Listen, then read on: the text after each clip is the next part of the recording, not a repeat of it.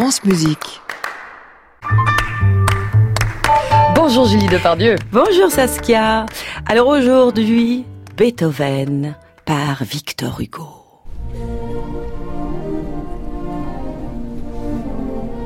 Ce sourd entendait l'infini.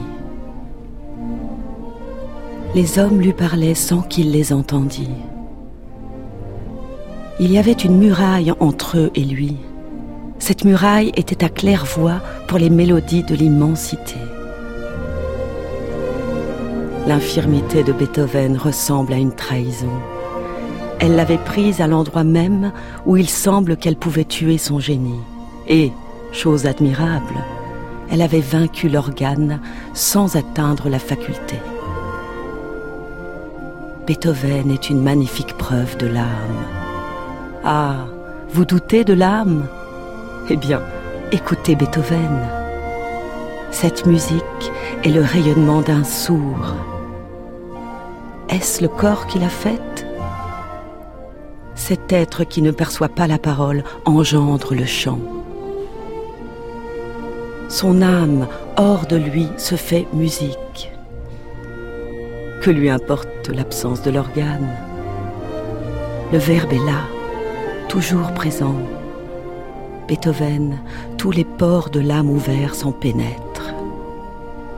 Il entend l'harmonie et fait la symphonie. Il traduit cette lyre par cet orchestre. Les symphonies de Beethoven sont des voix ajoutées à l'homme. Cette étrange musique est une dilatation de l'âme dans l'inexprimable.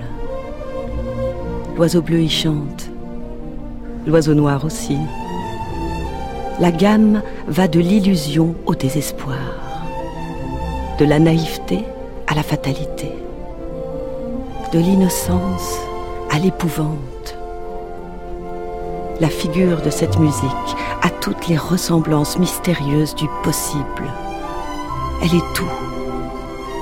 Profond miroir dans une nuée. Mystère. Il y a dans l'âme des jeunes filles une fleur qui chante. C'est cette fleur-là qu'on entend dans Beethoven. De là, une suavité incomparable. Plus qu'un chant, une incantation. Cependant, la vie réelle entre brusquement dans ce songe, au milieu de son monstrueux et charmant poème. Beethoven donne un bal, il improvise une fête, secoue des castagnettes, tape sur un tambourin, danse, tournoie, valse. Les bras entrelacés serrent les seins contre les poitrines. À l'écart, dans la clairière, le jeune homme rougissant salue une étoile où il voit une vierge. Des sourires de belles filles apparaissent, montrant des dents pleines de lumière. Des enfants et des moineaux jasent, les troupeaux belles. On entend la clochette des vaches rentrantes. Il y a des chaumières sous des saules et c'est là le bonheur. La famille, la nature, la prairie, la floraison d'avril, la jeunesse, la joie, l'amour, avec l'horreur secrète d'Irminsul. Debout là-bas, sous les arbres, dans les ténèbres.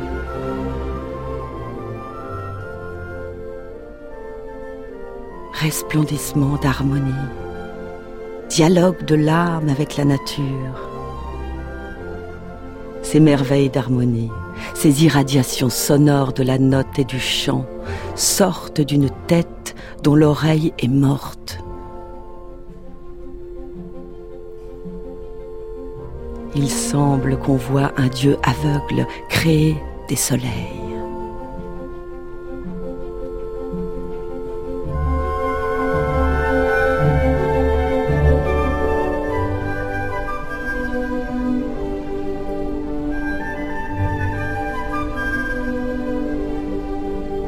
Mais Julie, je vous adore quand vous me faites des lectures, quand vous nous faites des lectures comme ça de grand matin.